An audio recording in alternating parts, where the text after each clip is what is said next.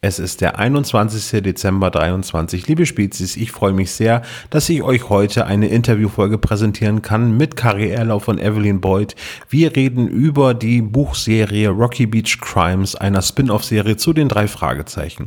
Und ihr könnt heute auch wieder etwas gewinnen. Wir feiern 25 Jahre Redaktion Fantastik und sie haben uns dafür einen Strauß toller Preise zur Verfügung gestellt und von denen könnt ihr heute einen gewinnen, nämlich den Basis-Setting-Band zu Seelenfänger, einem Szenario für Fate ist es. Und zwar mit dem Namen Täuscherland. Alles, was ihr machen müsst, ist ein Kommentar auf spezialgelagert.de zu diesem Interview am 21. Dezember hinterlassen und ihr nehmt automatisch an der Verlosung teil. Der Rechtsweg ist natürlich ausgeschlossen und wir leiten eure Kontaktdaten an die Redaktion Fantastik weiter. Solltet ihr gewonnen haben, also wir drücken euch mal wieder die Daumen und jetzt viel Spaß mit dem Interview mit Kari Erlhoff und Evelyn Boyd. Der spezial gelagerte Sonderpodcast.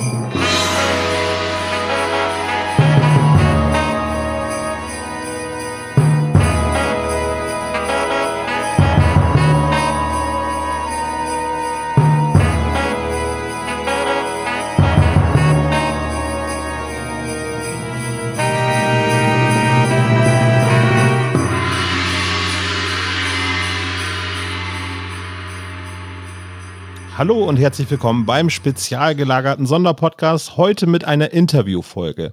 Ein bisschen Vorgespräch. Ich habe im Sommer ein Paket bekommen vom Kosmos Verlag mit einem kleinen Stück Kuchen, äh, der in einem wunderschönen Glas war, ein Kirschkuchen war es, und ein Buch dazu von Vanessa, die gesagt hat, Mensch, Olaf, kennst du eigentlich schon die Rocky Beach Crimes? Und dann hatte ich den mir angeschaut, habe ich gesagt, nee, das ist etwas Neues, was ich noch nicht kenne. Aber äh, dort habe ich gesehen, dass es schon zwei Bücher gibt und die eine Geschichte wurde von Kari Erloff geschrieben und die andere von Evelyn Boyd. Und ich freue mich sehr darüber, dass diese beiden Personen heute für mich Zeit haben. Hallo Kari, hallo Evelyn. Hallo. Hallo. So, jetzt habe ich ein bisschen so ein bisschen äh, vorgeplänkelt, äh, aber am besten könnt ihr das eigentlich beantworten. Was sind denn die Rocky Beach Crimes? Die Rocky Beach Crimes ähm, sind eine Spin-off-Serie, die Kari und ich ähm, ja zusammen entwickelt haben und dem Kosmos Verlag vorgestellt haben. Und äh, zwar äh, ist es so, dass die drei Fragezeichen in anderen Fällen unterwegs sind, manchmal auch überhaupt gar nicht im Lande. Also sprich nicht in Rocky Beach, sondern irgendwie mit dem Zelt unterwegs irgendwo hin oder eben einem, in einem Fall unterwegs. Und ähm, das Leben in Rocky Beach geht natürlich weiter. Und äh, dann ähm, passieren auch Verbrechen, manchmal sogar Morde ne? wie in jeder Stadt. Und äh, dann dürfen halt mal andere Ermittler ran. Nicht nur die Polizei, wie es sich gehört, unser äh, allseits geliebter Inspektor Cotter, sondern eben auch mal andere Rocky Beach Bewohner, die quasi mehr oder weniger, ja, gegen ihren Willen in die Situation kommen, ermitteln zu müssen. Die Grundidee dahinter war eigentlich, äh, ein Regionalkrimi zu haben. Und zwar, das hatte ich Olaf eben im Vorgespräch schon mal erzählt, so ein bisschen. Ähm, wir haben uns mal gedacht, auch hier am Strand, nicht wahr, Kari?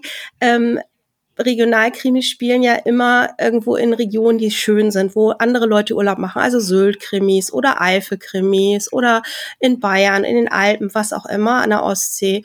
Und ähm, haben gesagt, wo würden wir denn gerne einen Regionalkrimi haben? Wo würden denn die, die, die, die Fans der drei Fragezeichen gerne Urlaub machen? Und ich meine, wie viele würden gerne in Rocky Beach Urlaub machen? Und deswegen haben wir gesagt, das ist unser Sehnsuchtsort, das ist der Wohlfühlort für uns, unser Urlaubsort. Und deswegen wollten wir Regionalkrimis aus der schönsten kleinen Stadt der Welt machen, aus Rocky Beach. Ähm, du sagtest das gerade, ihr habt das äh, konzipiert, ähm, das heißt, ihr habt das dem Verlag gepitcht oder gab es schon mal irgendwie so das äh, Interesse vom Verlag zu sagen, Mensch, wir möchten jetzt gerne noch so ein bisschen ein Spin-off machen? Ist das also so geplant gewesen vom Verlag? Aber also, ihr habt es, du hast es eben schon angedeutet, ihr habt es dann richtig gepitcht. Also wir haben diese Idee schon sehr lange gehabt. Die hat immer so, äh, ist mal wieder aufgekeimt und dann auch wieder abgeebbt und ähm, hatten immer schon diese Idee, wir machen mal irgendwie äh, was außerhalb dieser typischen drei Fragezeichen-Geschichten.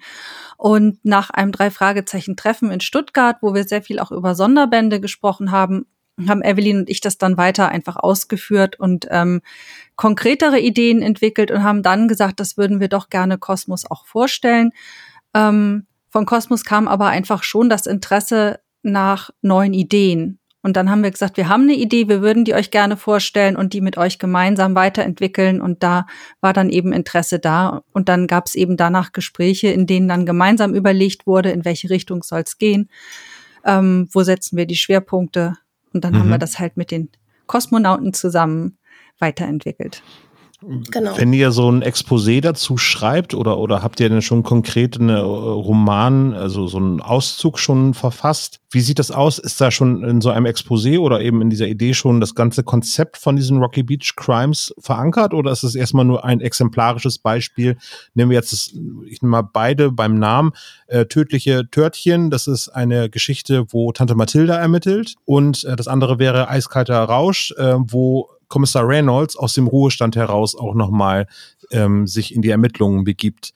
Also gibt es denn schon das Gesamtkonzept, so hier ist die Serie oder? Äh, dann darfst du natürlich Mord unter Palmen nicht vergessen, das war ja Band 2. Genau, ja, genau, genau. Da geht's um Victor Eugenie, genau. Also. Aber das äh, stand eigentlich schon von vornherein fest. Also wir haben ähm, gemeinsam eine, ja, ein längeres Dokument äh, verfasst, in dem drin steht, äh, sozusagen, wo die Reise hingehen soll. Aber Evelyn und ich haben natürlich auch schon äh, zu diversen Charakteren was überlegt. Ähm, das erstmal natürlich nur ganz knapp mit so ein paar äh, Plotpunkten, zu wem würde was passen. Die Fälle sind auch sehr unterschiedlich, weil sie sich natürlich nach dem Charakter richten. Das heißt, ein Fall mit Tante Mathilda ist natürlich ganz anders als ein Fall mit Eugenie.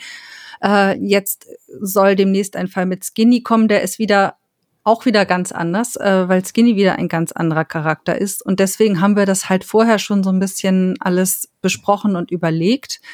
Und äh, unabhängig davon gibt es natürlich dann zu jedem einzelnen Fall ein Exposé, das sehr, sehr ausführlich sein muss. Also mhm. das ist schon so auch üblich bei Kosmos, dass man nicht einfach sagt, dann schreibe ich was über einen äh, Drachen, der dann aus dem Meer kommt, sondern da muss man schon sagen, also jetzt im ersten Akt wird das und das entwickelt, Exposition sieht so und so aus, äh, Spannungshöhepunkte das und das, Vorgeschichte, Ende, das wird alles schon sehr genau äh, festgelegt. Mhm. Genau, du hast eben gesagt, äh, um das jetzt zu vervollständigen, der blutrote Kondor ist äh, der nächste Band, der im Frühjahr erscheinen wird. Der ist dann von dir der zweite Roman, Kari, und Evelyn, du hast Mord unter Palmen und Eiskalter Rausch geschrieben, ne? Auf den blutroten Kondor freue ich mich ganz besonders. Ich durfte natürlich, weil Kari und ich ja im engen Austausch sind und uns da auch immer äh, viel gegenseitig dann absprechen, damit das alles auch schön ineinander greift. Und trotzdem getrennt voneinander gelesen werden kann, aber es gibt so kleine wiederkehrende Net Nettigkeiten, zum Beispiel der Pelikan, der immer wieder vorkommt, der dann am Hafen schläft zum Beispiel oder so andere hm. kleine Sachen, die werden die Leute, die dann äh, die Reihe lesen, dann auch wieder. Roter Hibiskus zum Beispiel, ja. der rote Hibiskus, genau. weiß gar nicht, hattest du den auch? Ich, ich hatte, naja, jedenfalls, ja. ähm, äh, da freue ich mich schon sehr drauf, weil ich hatte ja hab natürlich das, das Privileg, da schon mal ein bisschen reinschnickern zu dürfen. Also ihr dürft gespannt sein, wird ganz wunderbar werden. Dankeschön. Der rote Hibiskus war doch die Tarnberufung äh, Beruf, äh, von Tante Mathilda, als sie sich äh, bei dem Hotel äh, versteckt hat. Ne? Da hat sie doch gesagt, dass sie roten Hibiskus anbauen wollte hier. Da, da ist sie ja, ähm, genau, da, da geht es nicht um den roten Hibiskus direkt. Sie, sie schleicht da durch die Hibiskushecke und will dann da das, äh, behauptet, sie würde das Bewässerungssystem. Stimmt, äh, genau. Machen. Aber, genau. Ja, genau. aber, aber es gibt tatsächlich so Sachen, die immer wieder kommen. Manche Sachen äh, ergeben sich dann. Das ist dann tatsächlich Zufall oder man greift es dann einfach aus Spaß wieder auf. Andere Sachen werden natürlich vorher besprochen oder überlegt. Ähm, es ist tatsächlich so, dass Evelyn und ich eigentlich, wir müssten uns gar nicht so genau absprechen, weil der Verlag da auch sehr aufpasst. Aber ähm, trotzdem, ich glaube, wir haben etliche Telefonstunden schon mit den Rocky hm. Beach Crimes verbracht. Hm. Und es macht auch einfach Spaß. Also genau. ähm, da sich immer wieder hineinzudenken und zu sagen, das muss einfach eine Welt sein, die muss in sich funktionieren und das muss alles zusammenpassen. Und da macht es dann hm. auch Spaß, sich abzusprechen. Also Unabhängig davon, dass der Verlag natürlich auch guckt, passt es, gibt es irgendwelche Logik oder Zeitbrüche, aber so können wir das schon im Vorwege dann verhindern. Hm. Auf die Zeit würde ich auch gerne nochmal zu sprechen kommen. Du hast es gerade erwähnt, äh, es gibt wiederkehrende Elemente und gerade auch Personen, die wiederkommen. Es gibt, äh, also ich versuche das möglichst spoilerfrei zu machen, aber auch schon anzudeuten, wie man abgeholt wird als Leser. Also es gibt äh, Personen, die in mehreren Geschichten vorkommen, äh, die auch in, in, in Fragezeichengeschichten schon in mehreren Fällen vorgekommen sind. Klar, die Ermittler jeweils sind, äh, glaube ich, allen bekannt, aber es gibt dann halt auch den, den Frauenverein von Rocky Beach. Äh, da kann man sich ungefähr denken, wer dann da auftauchen könnte und äh, auch ähm, einige ich nenne sie jetzt mal vorsichtig, zwielichtige Gestalten schleichen auch noch am Strand lang oder befinden sich auf einem Boot. Ist das quasi auch das Ziel? Also du, ihr habt das, ähm, also das hat Evelyn eben gerade gesagt, äh, es ist ein regionaler Krimi. Ist das denn quasi so, so auch die Roadmap, die ihr euch denn setzt? So, okay, wir müssen ein lebendiges Rocky Beach schaffen, damit man Anknüpfungspunkte zu den Fragezeichen hat? Auf jeden Fall. Ja, und, und äh, wie wählt ihr solche Charaktere aus? Wie sie passen, also äh, immer nach den Fällen. Also natürlich machen wir ähm, die Charaktere müssen wir eigentlich auch schon im Exposé benennen, also der und der und der soll mitspielen. Aber manchmal stellt man dann fest und das bespricht man dann auch mit äh, der Redaktion, sagt Mensch hier, da würde aber der und der ganz gut reinpassen oder der und der. Das ist dann immer auch noch so ein bisschen, äh, muss man dann immer schauen. Ähm, soll ja auch nicht zu unübersichtlich werden von den äh, Mitwirkenden, aber da denkt man, ach Mensch, ja, an der Stelle würde der ganz toll reinpassen oder so. Weil äh, Schreiben ist ja auch immer so ein dynamischer Prozess und da ergeben sich manchmal Situationen, die man vielleicht am Anfang noch gar nicht so geplant hat, die dann da, äh, die an dann einfallen beim Schreiben und sagt, das wäre eine schöne Szene und, und das würde auch für den Fall jetzt passen oder für die Ermittlungsarbeit passen und, und dann trifft äh, der Protagonist dann plötzlich da jemanden, die, äh, den man vielleicht vorher gar nicht so im Kopf hatte. Also mir geht das so, ich weiß nicht, wie geht's dir, Kari, damit, aber bei mir ist es manchmal so. Ja, mir geht es ich arbeite da keine Listen ab, aber ich habe tatsächlich mal vor langer Zeit äh, für meine Arbeit und auch für die Kollegen eine Art Branchenbuch von Rocky Beach angefertigt. Natürlich gibt's dann auch dieses äh, wunderbare Buch von Rodenwald, wo ganz viele Charaktere drinstehen und ähm, ab und zu lohnt es sich nachzugucken oder zu überlegen, ähm, welche Institutionen gibt es, welche Menschen gibt es, so dass man nicht dauernd was Neues erfindet, sondern guckt eben, was weiß ich, wenn jemand etwas nachschlagen möchte, geht er in die Bibliothek. Wer sitzt in der Bibliothek? Miss Bennett. Das ist einfach sowas, ähm, was dazugehört, dass man dann einfach sagt, wenn dieser Ermittlungsschritt dran ist oder wenn jemand in eine Pension geht oder in ein Hotel oder in eine ähm, in ein Café, dann guckt man einfach, was gibt es und wer sitzt da. Und dann versuchen wir natürlich möglichst Leute zu nehmen, die schon aufgetaucht sind. Am liebsten natürlich aus den Klassikern, aber ähm, wir nehmen eigentlich die Gesamtserie so als Kanon wahr. Ist denn, äh, sind die Rocky Beach Crimes denn Kanon? Also das geht jetzt auch um, um, um so zeitliche Fragen. Ähm, weil zum Beispiel nehmen wir jetzt mal äh, Eugenie, der ist, wenn man jetzt den Kanon der, der Fragezeichenbücher wahrnimmt, müsste er im Gefängnis sein? Wie lange auch immer er denn da drinne ist. Das ist die äh, Frage, ja. ne? Ja, ja, ähm, genau. Genau, also wir haben das so angelegt äh, in Absprache mit der Redaktion. Das war die Idee, ähm, dass es wird ja auch nie gesagt, welchen Fall die drei Fragezeichen gerade wirklich aktiv bearbeiten, äh, wenn sie anderweitig unterwegs sind. Mhm. Also ähm, natürlich gibt es Hinweise und Easter Eggs und äh, viele nette kleine Hinweise so auf alte Fälle, manchmal auch mit dem Augenzwinkern, wie jetzt bei Eugenie äh, in dem Haus von dem Sammler, der ganz viel Kunst und Krempel sammelt und ganz viele Kopien hat und diese Kopien natürlich von äh, Kunstwerken auch sind, die es mal vielleicht in drei Fragezeichen-Fällen gab. Da hat sich das zum Beispiel auch sehr angeboten, weil das alles in so einer großen Villa war und das war so ein Sammler und das meistens halt alles, äh, alles unecht natürlich. Nein, also es ist tatsächlich so, dass äh, Klassiker-Anspielungen äh, vorkommen oder man auch erfährt, dass gewisse Sachen schon stattgefunden haben, definitiv. Ähm, man kann also davon ausgehen, dass es in der neueren Zeit spielt. Zumal ja auch Bobs Käfer mal genannt wird oder eben genau. gesagt wird, dass es Kelly Madigan gibt, die es ja nun in, den, in den äh, Klassikern noch nicht gibt, also die Freundin von Peter. Man kann also davon ausgehen, die drei Fragezeichen gehen, äh, sind Highschool-Schüler, nicht mehr Junior High, die sind äh, jetzt ungefähr 16 bis 17 Jahre alt aber wir ähm, verorten es nicht genau zeitlich. Genau. Allerdings, und das denke ich, ist schon so unser Anspruch, wir widersprechen der Originalserie nicht. Also es soll nicht zu äh, Widersprüchen kommen und das mit Eugenie ist ein bisschen komplexer. Genau. Da, da gibt es schon so Hintergründe, die für uns sehr schlüssig sind. Ne? Wir haben uns das folgendermaßen gedacht, auch in Absprache. Ja, wir wollten, also wir können, wir sagen jetzt nicht genau, wann es spielt. Also es soll auch jeder so ein bisschen seine Fantasie spielen lassen. Es kann vor Feuermond spielen, da ist ja dann trotzdem trotzdem alle die äh, Rückblenden passend.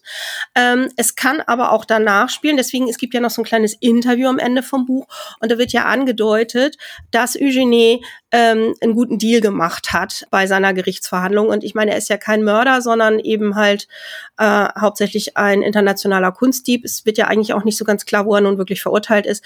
Und das kennt man aus dem amerikanischen Gerichtswesen, wenn er dann vielleicht irgendwelche ähm, Händler oder irgendwelche Leute an die er verkauft hat oder wie auch immer, wenn er da irgendwie größere Leute vielleicht verpfiffen hat. Man weiß es nicht. Keine Ahnung. Es gibt keine, keine wirklichen äh, News von seinem Anwalt. Ja, das war alles streng geheim. Aber der hat einen guten Deal gemacht und der ist vielleicht auch nach ein paar Jahren schon wieder rausgekommen. Es ist ja eine Zeitblase. Ich meine, so viele Fälle sind seit Feuermond schon wieder gewesen.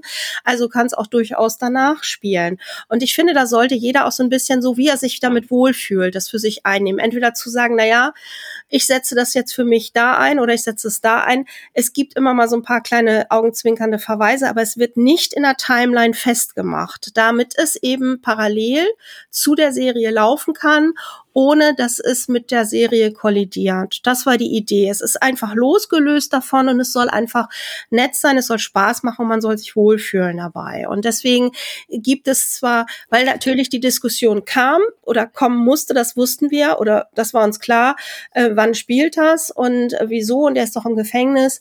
Ja, es könnte vorher oder es könnte hinterher sein. Ähm, wie gesagt, es gibt dann halt diesen kleinen Hint. Für mich persönlich, ich hätte ihn gern wieder aus dem Gefängnis. Ich, Eugenie war mein Lieblingsbösewicht. Also für mich persönlich gefühlt spielt's hinterher. Er hat einen guten Deal gemacht. Aber das muss jeder für sich für selber. Mich auch. Ne? Also, ja. Sehen. Genau, der, da äh, äh, stimme ich Evelyn voll zu. Genau, mir geht's nämlich auch so, gefühlt spielt's danach. Ähm, gefühlt spielt's auch eigentlich immer parallel zu dem drei Fragezeichen Buch, das ich gerade schreibe, aber das äh, kann jeder Leser auch so äh, sich verorten, wie er das möchte. Mhm. Also das muss nicht äh, muss nicht sein, dass es jetzt äh, ganz aktuell ist, aber wie gesagt, es spielt natürlich nicht zur Klassikerzeit. Das ist glaube ich. Ja, das ist äh, ziemlich klar ersichtlich. Die Frage hat auch den Hintergrund, ich hatte mich mit Boris Pfeiffer im letzten Jahr darüber unterhalten, wie die drei Fragezeichen Kids zu den äh, großen, in Anführungszeichen, Fragezeichen verhalten. Ist das quasi ein Multiversum oder spielt es wirklich davor? Weil das kommt ja mittlerweile, je länger diese Buchreihe wird, desto weniger lässt sich das noch vereinbaren, dass es quasi irgendwann einen Übergang geben kann. So, ne? Also wenn es ein Multiversum ist, dann geht es so ein bisschen in Richtung Star Trek, wo die Klingonen Personen sich zwischendurch auch immer radikal verändert haben im genau, Aussehen. Ja. Ähm, Gerade was die Kids und äh, die Originalserie betrifft, ähm, da gibt es dann schon einige Klingonen. Ja. Aber ähm, das ist tatsächlich so, dass es ein sehr lockeres äh, Multiversum ist. Ich, ja, also absolut. zumindest, weil die Kids doch sehr, sehr viel Eigenes mit eingebracht haben, was nicht immer vereinbar ist, auch von der Zeitlinie her. Ähm, oder teilweise vielleicht auch so nicht wirklich den, den äh, ersten drei Fragezeichen-Bänden widerspricht, aber sie auch nicht unbedingt bestätigt. Hm. Insofern ist man da vielleicht lieber vorsichtig, auch was die Comics betrifft. Die bauen auch wieder eigene Sachen ein oder visualisieren Sachen, die man dann in den Büchern anders beschreibt. Ich glaube schon, dass gerade die Comics und die Kids so ein bisschen am, am Rand dieses Multiversums stehen und der Rest rückt dann aber schon relativ dicht zusammen. Dann habe ich eine konkrete Frage dazu, weil das ist auch etwas, das gibt es bei den Kids, äh, da gibt es eben halt den Marktplatz äh, mit, äh, äh mit dem, äh, mit äh, dem Giovannis Eiscafé und äh, da gibt es eine Karte bei den drei Fragezeichen Kids Büchern und bei den Rocky Beach Crimes gibt es auch eine Stadtkarte von Rocky mhm. Beach, was es ja eigentlich bei den Fragezeichen so bisher noch nicht offiziell gegeben hat, weil so ist mein Empfinden bei 225 oder über 230 mittlerweile als Büchern, Geschichten ist Rocky Beach von der Größe und von der Verortung von Locations sehr flexibel, sag ich jetzt mhm. mal. Dazu kann ich was sagen, weil ich ursprünglich mal eine Karte entworfen habe, auf der auch vieles basiert, was jetzt mittlerweile bei den drei Fragezeichen geschrieben wird. Die Karte der Kids bezieht sich wirklich auf das, was bei den Kids erlebt wird. Hm. Und natürlich ein bisschen so darauf, dass man sich irgendwann geeinigt hat, Rocky Beach liegt ungefähr da, wo Topanga Beach ist, also nicht Topanga ähm, die, die Gemeinde, die liegt ja ein bisschen weiter hinten im Land, ja. aber quasi äh, ja Topanga und dass man sich bei den großen drei Fragezeichen, also der Originalserie, relativ gut drauf einigen kann. Das ist quasi eine Stadt von der Struktur und dem Aufbau wie das Santa Barbara der 60er und 70er Jahre, mhm. aber an der Stelle von Topanga Beach. Und ähm, Basierend darauf habe ich mal angefangen, eine Karte zu machen mit den ganzen Informationen, die auf der Rocky Beachcom auftauchen. Und da merkt man schon, selbst da unterscheiden sich bei den Originalautoren, also Robert Arthur und Arden und Carey, teilweise schon die Himmelsrichtungen. Ja, absolut. Also ja. das geht dann schon in ein Problem, dass man sagt, Rocky Beach liegt ja unten auf so einer, ein bisschen so auf so einer Nase quasi. Ja. Also es, es ist nicht eine äh, Nord-Süd-Ausrichtung, sondern da schiebt, verschiebt sich auch so ein bisschen ostwestlich. Und das macht es teilweise schon schwer zu sagen, die fahren jetzt nach Norden. Ähm, ist manchmal schwierig, weil man sich das selber anders vorstellt. Hm. Das heißt, man schiebt da immer hin und her und arbeitet dann sehr viel mit echten Karten. Ähm, soweit ich weiß, mag Evelyn das auch ganz gerne, sich wirklich dann auch bei Google äh, Maps das genau anzugucken. Da bin ich ja auch gern dabei genau ja. zu schauen, wie ist das und da dann eben so eine Karte draufzulegen. Um es kurz zu machen, in den Büchern gibt es auch eine Karte, die basiert auf dem, was wir dem Verlag gesagt haben, aber nur grob, weil die nicht so sehr ins Detail gehen wollten. Das ist also sozusagen nur so eine Art, so ähnlich könnte es sein, Karte. So eine Orientierung. Der Detailgrad ist auch absolut perfekt dafür und eben für die Orientierung, gerade wenn es darum geht, Abläufe zu planen und von wo nach wo gereist wird, weil das ist ja bei Krimis ja auch äh, oft elementar, dass man eben guckt, ob ein Alibi äh, Stand hat, wenn das überhaupt nicht zu machen ist, dass eine Strecke von A nach B zurückgelegt werden kann. Also innerhalb einer gewissen Zeit. Also von daher, okay, äh, äh, wie Kari sagte, ich habe auch äh, so mit äh, Karten gearbeitet, zum Beispiel jetzt bei Teuflisches Faul äh, damals, da habe ich tatsächlich geguckt, wie fahren sie in diesen Park, wie lange dauert das, wie viel äh, Meilen sind das, ähm, geguckt, welche Pflanzen gibt's da überhaupt, welche Fahne und so. Das ist nicht alles ins Buch später eingezogen, aber es macht es lebendiger. Und was bei Rocky Beach ist, ähm, auch da mhm. äh, guckt man, was gibt es da für ähm, verschiedene äh, äh, Flora, ne, also äh, ähm, verschiedene Kakteen, äh, selbst die unterschiedlichen Palmen. Ich habe damals bei Eugenie, weil das hieß ja dann Mord unter Palmen, war der Arbeitstitel, und äh, da habe ich dann geguckt, welche verschiedenen Palmsorten es überhaupt gibt, wie die heißen. Also wir schauen schon, ob das dann nachher im Buch noch so drin steht, damit es so, so echt mhm. und so lebendig ist wie möglich, ähm, wird da wirklich alles recherchiert. Und was wir auch machen, wir gucken, dass wir alte, mhm. klassische Straßen, Gebäude, alles, was man rausfinden kann, auch aus den alten Büchern, äh, welche Straße wo liegt, ähm, wo was ist. Das ist nicht immer, weil, wie gesagt, wie Kari auch sagt, das ist manchmal auch bei den Klassikern schon unterschiedlich.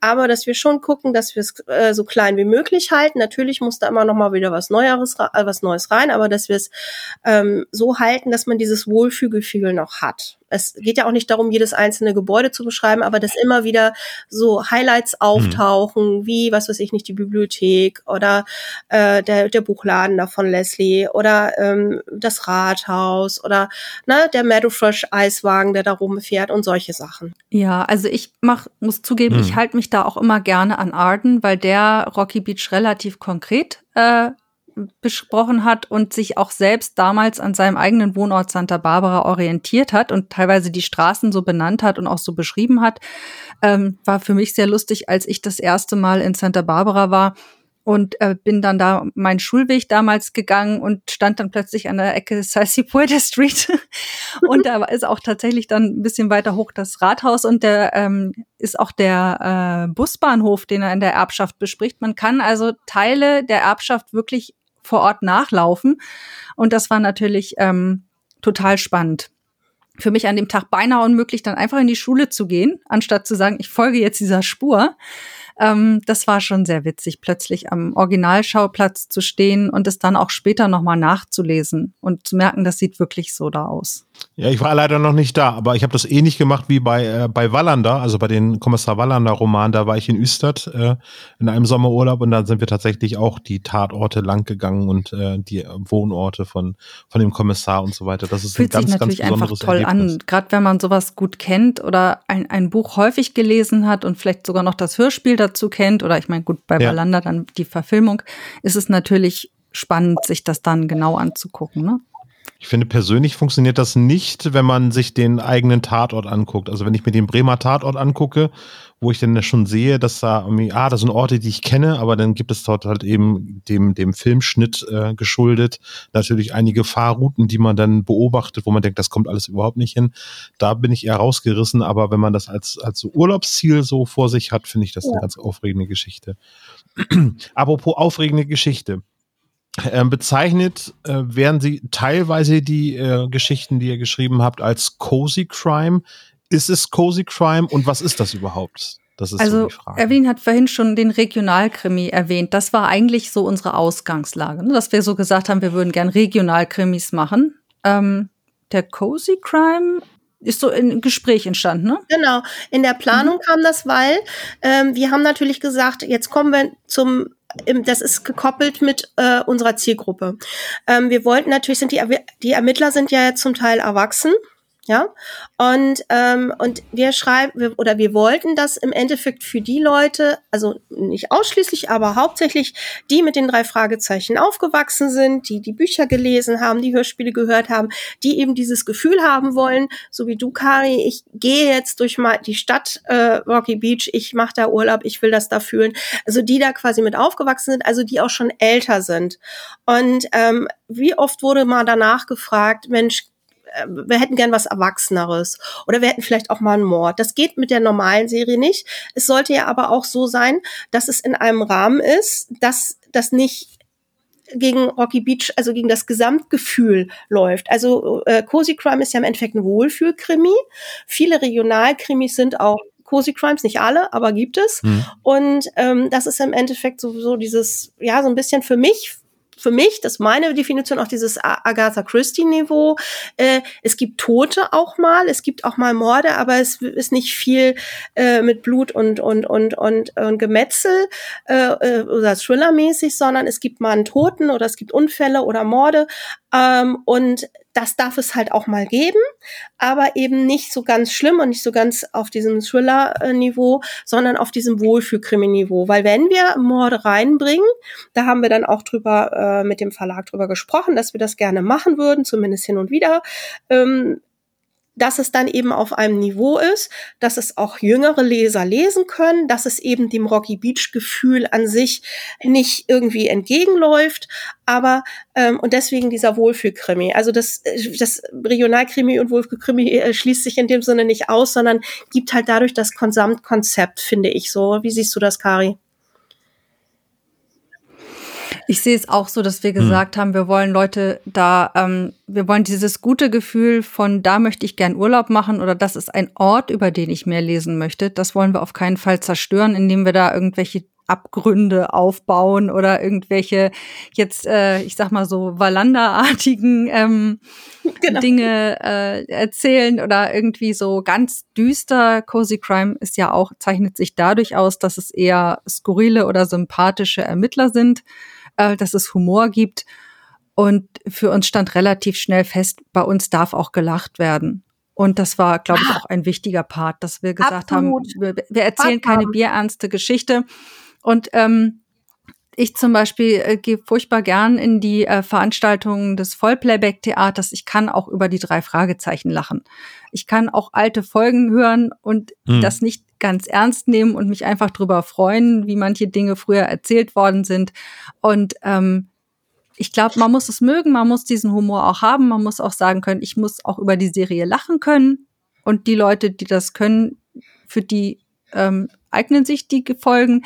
Wer sagt, für mich ist das alles sehr ernst und ähm, die drei Fragezeichen schätzt, aber schätze ich nicht den Humor, sondern nur die Ermittlung.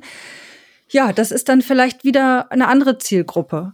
Ähm, also gut, kann durchaus hm. auch interessant sein, vielleicht für die das zu lesen, aber ich glaube, der Humor und auch das ein bisschen, das, die Serie mit Augenzwinkern zu betrachten, ich glaube, das gehört schon ein bisschen dann dazu, auch zu den Crimes. Meine, so machen wir es im Podcast, ne? Also wir nehmen ja auch einige, einige Folgen uns ein bisschen härter zur Brust, aber das heißt ja nicht, dass wir eben die Serie nicht lieben, weil sie eben so ist, wie sie ist. Das gehört halt dazu. Und vor allem die Betrachtung ändert sich ja auch. Wir sind ja jetzt ein bisschen älter geworden das kann man natürlich dann schon mit dem Augenzwinkern sehen, wie das halt an einigen Sachen ein bisschen unrealistisch ist oder eben eben für für die Welt der drei Fragezeichen total passend, aber wenn man drüber nachdenkt länger, ist es dann vielleicht ab und zu mal Quatsch, aber aber das heißt ja nicht, dass man das. Nein, man äh, sieht es natürlich einfach liebt. als Erwachsener dann anders als früher als Kind. Und manchmal erlebt man auch beides parallel, dass man etwas hört und sagt, ich liebe das immer noch genauso wie früher oder ich habe noch genau die gleichen positiven Assoziationen, kann aber gleichzeitig auch darüber lachen, dass ich das als Kind geglaubt habe oder dass ich das ernst genommen habe oder mich an der Stelle gegruselt habe, weil man es in dem Moment natürlich dann so nicht mehr erlebt. Ähm, und zumindest dann auch nicht mehr ein Hörspiel wie, wie das Gespensterschloss hört und denkt, da ist jetzt ein Gespenst. Gott, das war ja. jetzt ein Spoiler, oder? Ach du Schande, das schneide ich raus oder ich mal da so ein Piep drüber. Genau. Um Himmels Willen, da kommt dann die, die böse Frau und sagt, das war jetzt kein Gespenst, jetzt kann es niemand mehr Ja, hören. es gibt ja aber noch das Blaue ähm, von oben, das gibt's bestimmt dann noch. Das äh, hat sich nur nicht wirklich gezeigt. Ne? Aber äh, genau das ist der Punkt. Also so diese, die, diese Szenen, die wir ja auch so lieben, ne? Also diese Vorstellung zum Beispiel, wie Inspektor Cotter sich immer mit den drei Fragezeichen rum äh, ärgern muss, wenn die wieder irgendwas von ihm wissen wollen, äh, habe ich zum Beispiel ja auch mit eingebaut, ähm, dass äh, Justus äh, Inspektor Cotter anruft, als gerade Reynolds reinkommt. Die Interaktion von den ganzen Charakteren miteinander machen unglaublich viel Spaß. Oder dass Eugenie sich in die Zentrale äh, schleicht von den drei Jungs und da rumstöbert und da erstmal die ganzen Detektivsachen ausleiht, ähm, weil er ja selber nicht Ermittlungssachen hat solche Geschichten. Und da kann man einfach viel Spaß dran haben, wenn einem, einem sowas Freude bereitet, die Vorstellung. Also ich habe das dann auch, wenn ich schreibe, ich sehe das dann selber im Kopf, ich erlebe das, ich war mit dem in dieser Zentrale und habe da gestöbert, ne? Und habe den Anrufbeantworter abgehört. Fand ich super toll. Ich hatte viel Spaß dabei. ich auch beim Lesen. Aber ich finde auch richtig schön so äh, bei Lesungen oder wenn ich jetzt ähm, auch Erwachsene treffe. Ich unterhalte mich gerne mit denen darüber, wie sie die Serie sehen. Also jetzt nicht die Crimes, sondern die Originalserie und was sie damit verbindet. Und das finde ich immer sehr schön, weil ich die Gelegenheit habe, dann in den Crimes auf solche Sachen auch einzugehen. Also man hat bei der Originalserie, wenn ich jetzt eine normale, reguläre Drei-Fragezeichen-Geschichte schreibe, habe ich wenig Möglichkeiten zu sagen, ich gehe jetzt auf spezielle Wünsche der Fans ein. Bei den Crimes ist das ein bisschen anders, weil wir uns ja auch gerade so äh, an die Altfans richten und ähm, mit denen im Dialog sind und hören, was da so für Wünsche sind, was, was gerne mal erlebt werden möchte. Und da haben wir dann einfach nochmal andere Möglichkeiten auch. Ja, ähm, aber ihr sagt es jetzt, äh, habt es richtig äh, gesagt, das richtet sich an ich nenne es jetzt mal Altfans oder, oder, oder eben Fans, die schon lange bei den Fragezeichen dabei sind, also eher auch Erwachsene. Ähm, wird es auch so im Buchhandel so wahrgenommen? Also, ich, meiner Wahrnehmung ist es so, mhm. dass sie direkt nebeneinander ja. liegen, diese Bücher. Kari kann dazu was erzählen. Ja. Gibt's da, also bei, bei Supermärkten gibt es denn ja. Na, ich, ich bin relativ häufig im Buchhandel, einfach weil ich gerne Bücher kaufe und ich kaufe sie tatsächlich auch gern im Buchhandel, wo ich mir die Bücher angucken kann. Und ich gehe natürlich auch immer zu den drei Fragezeichenregalen, um zu schauen, was ist denn jetzt gerade da. Und ich sehe die Rocky Beach Crimes aufgrund ihrer Größe meistens unten bei den Kids stehen, denn die sind etwas niedriger. Ähm, und die Crimes passen vom Format her tatsächlich eher zu den Kids und stehen dann da unten. Ähm, aber was ich eben äh, neulich erlebt habe, das war wirklich der Hammer. Da musste ich schon sehr lachen, weil es Eugenie und Mathilda und Reynolds betraf. Die standen nämlich bei Kleine Detektive. Das war ein Regal. Oben groß im bunten Buchstaben Kleine Detektive. Genau da unten auch rundum natürlich die ganzen Kinderbücher, so Pappbücher, die man irgendwie als Baby auch zerbeißen kann. Die üblichen, meine beste Freundin Conny für immer äh, geht reiten und äh, ist ein Lolly. All diese ganzen äh, Bücher lagen da also aus und dazwischen dann unsere Crimes. Und ähm, ja, Reynolds als kleiner Detektiv und Eugenie, also da musste ich schon sehr lachen, weil es einfach tatsächlich total nett und liebevoll dekoriert, muss man sagen, aber einfach an der falschen Stelle. Aber Drogen ähm, und, und Morde sind ja genau das Richtige für die Zielgruppe 6 plus, ne? Genau. Total toll für kleine, für kleine Detektive und auch so ein, so ein ähm, ja, alternder Schauspieler, der dann beim Kuchenessen äh, ums Leben kommt. Nein, aber äh, es ist natürlich schön, Manche Buchhandlungen machen das so, dass sie sagen, wir stellen ins Drei-Fragezeichen-Regal ein paar Exemplare, weil da die Leute auch suchen. Wir tun aber auch ein paar rüber zur Belletristik oder sogar zu den Regionalkrimis, was ich ganz klasse finde, weil die Leute vielleicht keine drei Fragezeichen Fans sind, aber die Serie gut kennen und sagen, hey, ich lese jetzt mal ein Regionalkrimi aus Rocky Beach. Äh, einfach nur mal, um zu gucken, ob man sich noch so an früher erinnert, an das, was man gehört hat. Und das finde ich eine ganz gute Lösung, zu sagen, es kann an beiden Orten stehen. Ja, ich habe auch schon von Leuten gehört, die tatsächlich das äh, umpacken. Also es gibt wohl Leute, also ich, ich kenne da ein paar Fans, wenn die das in den Buchhandlungen Stimmt. sehen, mhm. packen das dann um. Die, die, die gestalten äh, die Dekoration, die nehmen das bei den Kids weg und stellen es dann zu den Erwachsenenbüchern oder zur, zu den Regionalkrimis. Daumen hoch finde ich gut. Aber ich glaube, vielleicht sollte man der Buchhandlung lieber ja. Sonst suchen die die Bücher. Aber vielleicht, äh, ja, es ist natürlich ein bisschen schade, weil äh, für, das, für die Zielgruppe, für die ganz Kleinen ist es natürlich nicht. Und da wird's dann halt auch sehr, sehr selten gesehen. Ne?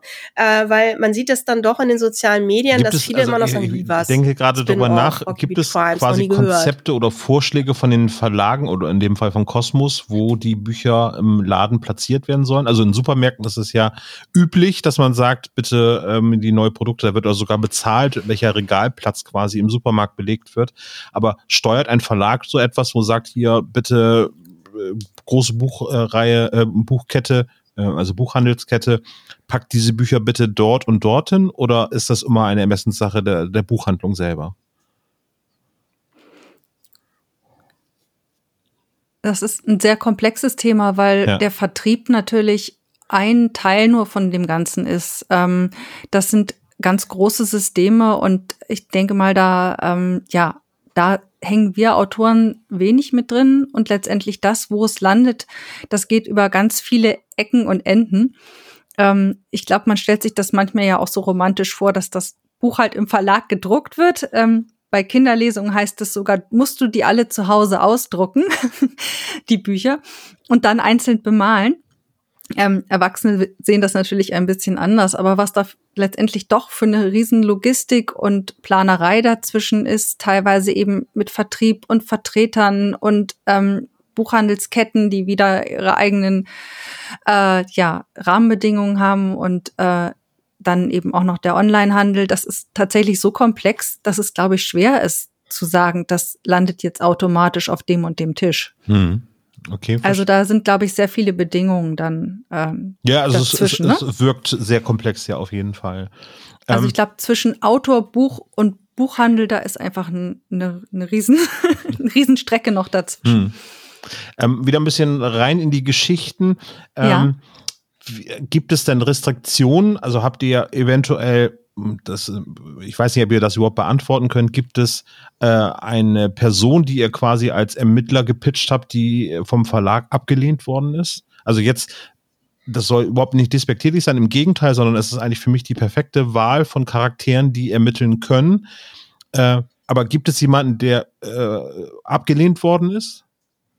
Also Mr. Grey ermittelt, sag ich jetzt mal, das wäre eine, eine Geschichte, weil Mr. Grey äh, ähnlich wie Eugenie vielleicht gerade abwesend ist? Also eigentlich sind wir uns da mit der Redaktion oft sehr einig. Also wir haben, glaube ich, alle ein sehr ähnliches Bild, wie die Rocky Beach Crimes sind. Deswegen ist es, finde ich, sehr harmonisch eigentlich, die Absprachen, weil wir meistens irgendwie sagen, oh ja, das finde ich auch.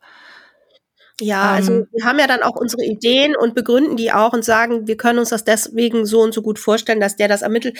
Also man kann natürlich äh, jetzt auch nicht, also man sollte jetzt auch nicht jeden in Rocky Beach ermitteln lassen, ähm, also was weiß ich nicht, äh, der Eisverkäufer vom Meadow Frosh, den keiner kennt zum Beispiel oder so, sondern das sollten schon Personen sein, mit denen sich die Leute dann auch identifizieren können. Und das finde ich können auch mal zwielichtige Gestalten sein wie Eugenie oder Skinny.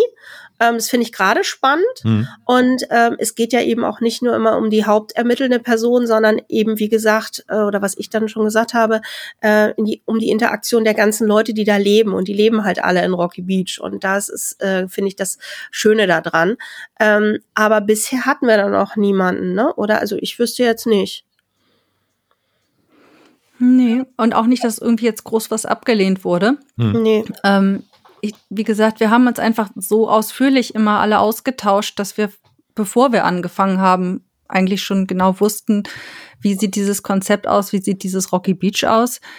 Ähm, ein Problem ist eher, dass wir festgestellt haben, es gibt nicht so viele starke ähm, weibliche Charaktere, die als alleinstehende Ermittler da auftreten können weil gerade die Klassiker doch die wichtigsten Charaktere beigesteuert haben und die sind eigentlich alle männlich oder eben nicht so weit, dass sie ganz alleine irgendwie einen Fall machen können. Wobei vielleicht überraschen einige ja auch noch. Also, Aber mir würden da, da ein Strauß von weiblichen Figuren einfallen, die ermitteln könnten. Also es gibt viele, aber sie sind ähm, teilweise doch deutlich eindimensionaler angelegt oder eben so, dass sie dann auch nicht wiederkehrend sind. Ne? Hm. Reynolds zum Beispiel kommt ständig wieder. Ähm, Matilda Onkel Titus wieder. taucht auf, Mr. Ja. Andrews äh, kommt viel vor, Mr. Shaw natürlich auch, der die Kinder äh, auf den Reisen begleitet. Ähm, aber auch. Ja, aber ähm, zum Beispiel Mrs. Andrews Eugenie, alleine. Ne? Mrs. Andrews alleine ermitteln, ja, die, die, da ist nicht viel, also, ne, was man da nehmen könnte. Bei Mr. Andrews hat man schon wieder mehr, weil er ja mit auf Reisen war. Ne? Also man könnte durchaus spannende Geschichten erzählen. Man weiß ja nicht, was hat Mrs. Andrews vielleicht für eine Biografie, von der wir alles noch nicht wissen. Aber ähm, ich finde, für gerade für die Altfans ist es natürlich interessant, dann Charaktere zu nehmen, die sie auch wirklich auf dem Zettel haben oder mhm. die wirklich auch zu den Kindheitserinnerungen dazugehören. Ich will auch hier ganz vorschlagen, weil ich glaube, das könnte er. Also Vorschläge aber gerne. Also ich könnte mir vorstellen, Jelena könnte auf definitiv ermitteln. Ähm, die ist zwar natürlich äh, ähm, eher jugendlich äh, mhm. äh, und deswegen würde das wahrscheinlich gar nicht so in die ganz äh, schweren, ähm, eher äh, für erwachsene Romane geeignet sein. Aber Mrs. Bennett könnte sicherlich auch etwas machen. Ähm, also und ich finde auch Mrs. Andrews, sie ist Immobilienmaklerin, soweit ich das mhm. richtig auf dem Schirm mhm. habe, könnte natürlich auch bei dem einen oder anderen Objekt in einen Fall geraten und äh also wir hatten auch zu verschiedenen Charakteren auch dazu Ideen schon, ja. Ob das dann alles so. Also da gibt's ganze Listen. Ja. Also wir haben schon ganz viele Ideen. Ja, man muss, man muss schauen, wie es passt. Ja, genau. wie sich das entwickelt. Äh, du merkst schon, wir wollen hier jetzt nämlich nicht spoilern. Ne? Das ist nämlich jetzt gerade so, man, man redet so ein bisschen um heißen Brei herum, weil wir natürlich zu einigen auch schon Fälle haben. Und wenn man jetzt drüber redet, gerät man natürlich so ein bisschen in die Gefahr, dass man dann vielleicht was andeutet, was später nochmal doch Thema eines Buches wird. Ähm, natürlich haben wir diese Charaktere alle aufgeschrieben und zu allen auch was überlegt, pro und contra oder auch gesagt, zum Beispiel ja. jemand wie Jelena ist noch sehr jung, ist auch ein Charakter, der nicht zu den Klassikern gehört, sondern der von André Marx entwickelt worden ja. ist, nimmt man dem André sowas dann weg. Das sind dann ja auch Gespräche, die man dann mit Kollegen führt ja, oder wo genau. man überlegt, ne, da, möchte man das machen, kann man das machen, passt es, ähm, trägt es ein Buch. Aber das Schöne ist, glaube ich, dass wir jetzt auch einfach mal erwachsene Charaktere nehmen konnten. Und bei Skinny war das dann schon richtiger harter Sprung für mich zu sagen, ich gehe von der reifen, sehr gesettelten Tante Mathilda, die mit zwei Beinen fest im Leben steht, zu einem deutlich jüngeren Charakter, der äh, ja auch seine Probleme hat und mhm. ähm, seine Abgründe durchaus. Und ähm, das war auch schon ein ziemlich großer Sprung. Deswegen muss man gucken, ob man da auch junge Charaktere wie Jelena oder Ellie zum Beispiel. Äh, oder Tante Patricia nutzt. selber könnte natürlich auch ermitteln. Ne? Wird ein bisschen komisch werden, die Ermittlungen. ich weiß nicht, ob die Leser das so, so durchhalten. So 140 Seiten, Tan äh, Tante Patricia, ich glaube, das könnte schon anstrengend werden, Pur, weil man ja auch die Pur. Gedanken die ganze Zeit hat. Also würde eher in Richtung Purpur Alice im Wunderland gehen, ne? genau. Wenn man Purpur trägt, kann man das Buch lesen. Naja, aber es wäre ja ein schönes Konzept, dass sie halt einen sehr esoterischen Ansatz für die Ermittlungen hat, aber das durch Zufall das gerade richtig ist. Äh, ja, natürlich. Das wäre wahrscheinlich auch sogar sehr lustig. Ich frage mich bloß, ob man das so, ähm, so, das ist ja quasi dann unverdünnt. Ja, das stimmt. Ne? Ja. Also man hat sie dann ja nicht als Sidekick oder irgendwie so als, als Comic Relief, sondern man hat sie dann ja wirklich intensivst über Kapitel. Ich könnte mir schon vorstellen, dass es auch beim Schreiben teilweise dann so ist, dass man die dann äh, ganz gerne mit ihrem esoterischen Zeug dann mal um, um die Ecke schickt oder sagt, es wird sie vielleicht doch umgebracht. Absolut.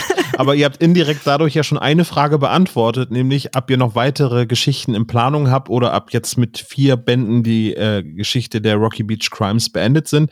Das scheint nicht so zu sein, oder?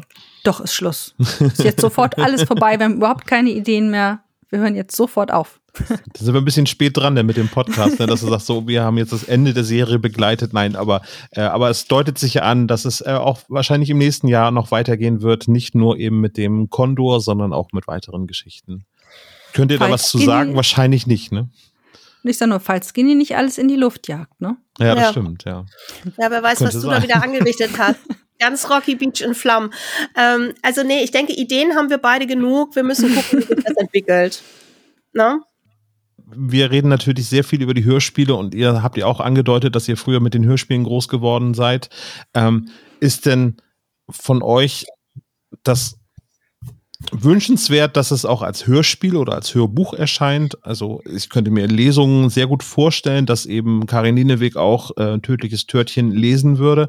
Aber ist das euer Wunsch oder sagt ihr, nee, das soll doch eher, weil es sich an ein anderes Publikum richtet, kein Hörspiel werden aller drei Fragezeichen? Also, wir haben, sind uns da, glaube ich, relativ einig, dass wir gesagt haben, es ist super schön, wenn da irgendwie eine, eine Inszenierung auch kommt. Hm. Ähm, wir haben lange drüber geredet und haben gesagt, wir tendieren mehr zum Hörbuch, weil bei den drei Fragezeichen drei Leute miteinander interagieren. Dadurch kommen automatisch Dialoge zustande. Bei uns ist es oft ein einzelner Ermittler. Das löst sich so ein bisschen bei Reynolds auf, weil der auch sehr viel interagiert. Also ich könnte mir vorstellen, dass man Eiskalter Rausch sehr gut als Hörspiel umsetzen kann. Bei Tante Mathilda, wo vieles allein erlebt wird, wird das schon wieder schwierig. Und Hm. ähm, es geht auch viel Rocky Beach, glaube ich, beim Hörspiel verloren, weil natürlich ein Hörspiel nur zwei Drittel des Buches maximal sind. Ähm, und gerade natürlich viel so an den Nebengeschichten rausgeschnitten werden muss. Ähm, ja, aber ich denke, also Hörbuch wäre natürlich großartig, aber Hörspiel nehmen wir auch, oder? Ja, natürlich. Nein, aber Hörbuch wäre toll, ja. Äh, und ich meine, Karin Lieneweg ist wundervoll und wenn die also tödliche Törtchen einlesen würde, ich würde das, ich würde das feiern. Ne? Leider ähm, äh, habe ich jetzt mit meinen beiden äh, Sprechern meiner Ermittler da nicht so das Glück.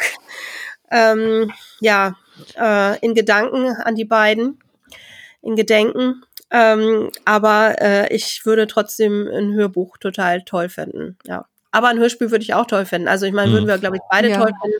Aber ein Hörbuch ist natürlich, ich denke, äh, so wie Kari, da hat dann man das Rocky Beach Feeling, weil das, was eben halt wirklich innerlich erlebt wird, die inneren Gedanken und eben auch so die Beschreibung und das, äh, da ist einfach mehr die Möglichkeit, das so zu erleben, wie wir uns das auch gedacht haben. Ja, ich denke auch, es ist sehr viel ähm, eben auch aus der Sicht des Charakters und dadurch ist es natürlich schön, wenn Genau. man auch erfährt, was die sehen und äh, auch über, darüber denken. Das ist natürlich sehr viel schwieriger im Hörspiel umzusetzen und auch, wie Evelyn schon sagte, wir haben dann ja einige Sprecher, die leider gar nicht mehr da sind. Skinny würde es ja auch betreffen, Andreas van der Meden. Und ähm, ich könnte mir das, glaube ich, also ein Hörspiel mit Skinny ohne Herrn van der Meden kann ich mir auch gerade noch nicht so ganz vorstellen. Also, er wurde ja schon jetzt bestimmt, besetzt, aber- genau. Wie bei Ja. der Kids-Sprecher hat er das zum Beispiel auch ganz gut gemacht. Als, als, Stimmt. Äh, aber äh, natürlich, vor allen Dingen, wenn man die Zielgruppe hat, dass es eben äh, Fans sind, die länger dabei sind, die haben natürlich eine ganz klare Vorstellung, wie die Stimme zu klingen hat. ja, das ist einfach so. Ja. Das ist Also- dann eben auch die Nostalgie und der Nostalgiefaktor gehört eben dazu auch, ne? Aber ich kann euch sagen, äh, man kann sich die Stimmen im Kopf vorstellen. Das wollte ich gerade sagen. Beim Schreiben, beim Schreiben habe ich die Stimmen der einzelnen Protagonisten und auch der Nebencharaktere, mit denen sie interagieren, alle im Kopf. Ich höre die tatsächlich da äh, sprechen und leben ja. und ich bin dann auch in Rocky Beach und gehe dann mit Reynolds oder mit Eugenie dann tatsächlich los, bis auf die paar Charaktere, die wir dann natürlich neu einführen. Es gibt natürlich auch immer noch ein paar neue, weil es muss ja auch ein, äh, Bösewichte geben und ich meine, Tante Mathilda kann nicht plötzlich die Mörderin sein. Ich meine, es sei denn, wir überlegen uns nochmal, nee. als Verdächtiger irgendwo hm. einzuführen, ne? Das hat ja auch schon das sehr gut mal funktioniert. In den drei Fragezeichen hat das ja auch schon gut ja. funktioniert. Aber ja, äh, gebe ich dir völlig recht. Ähm, also bei Mathilda klappt das hervorragend, dass man Karin Linewig äh, als Stimme im Kopf hat und auch die Betonung, wie Sätze ausgesprochen werden. Äh, wenn man es liest, also kommt auch an, wie man es liest, wenn man es eben überfliegt, funktioniert das natürlich nicht. Aber wenn man das eben gemütlich liest, wie man das auch tun sollte, dann funktioniert das mit den Stimmen. Und tatsächlich muss ich sagen, bei Kommissar Reynolds habe ich aber eher Wolfgang Dreger, ähm, weil er jetzt bis zuletzt ja auch Kommissar Reynolds gesprochen hat im Kopf als Horst Frank, obwohl für mich Horst Frank eigentlich immer der richtige Kommissar Reynolds ist. Aber so von der, von der Stimmung her, also kann ich. Deswegen hatte ich am Anfang ein bisschen ein Problem, das zu schreiben, weil Reynolds ist so für uns so pro, äh, äh, ja ähm, präsent, aber äh, zwischen der ähm, ja, Interpretation der Reynolds-Figur durch Horst Frank und äh, dem späteren Reynolds ist das komplett unterschiedlich, also wie er auch gewirkt hat. Ne? Er wirkte ja am Anfang immer viel bärbeißiger und nachher dann viel netter. Und dann habe ich erstmal gemerkt, wenn man tatsächlich ein Buch aus seiner Sicht schreibt, mit seiner Art, ist das gar nicht so einfach, äh, diese zwei Reynolds die man im Kopf hat, zu vereinen. Also das war schon Hardcore.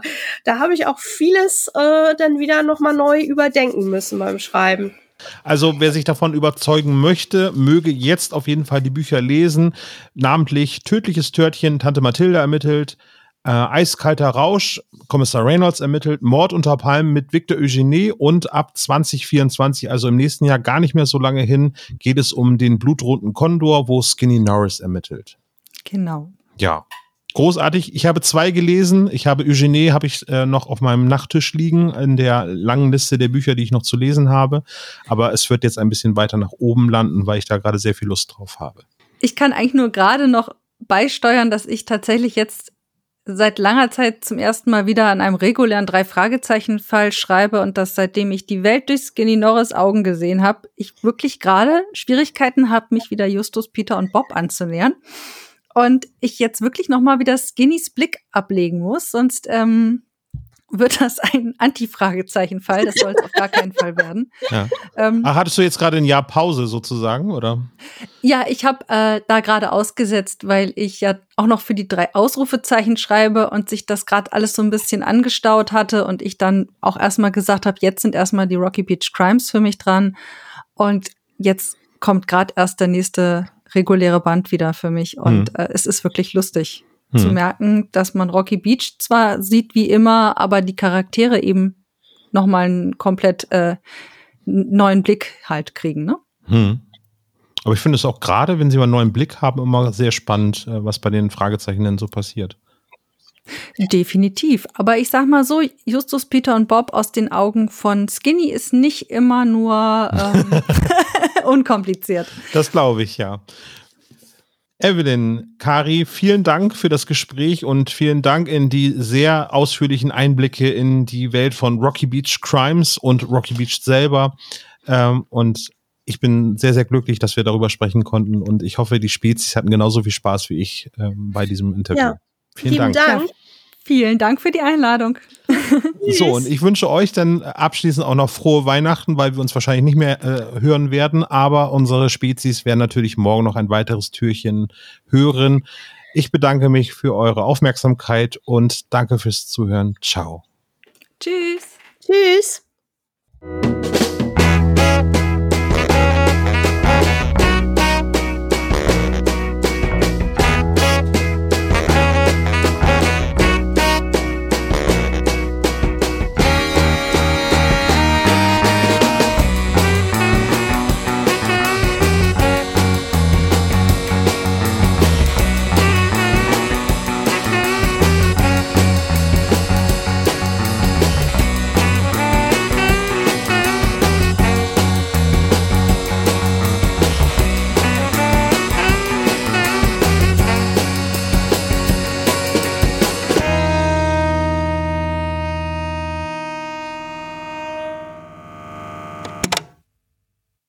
Das war der spezial gelagerte Sonderpodcast.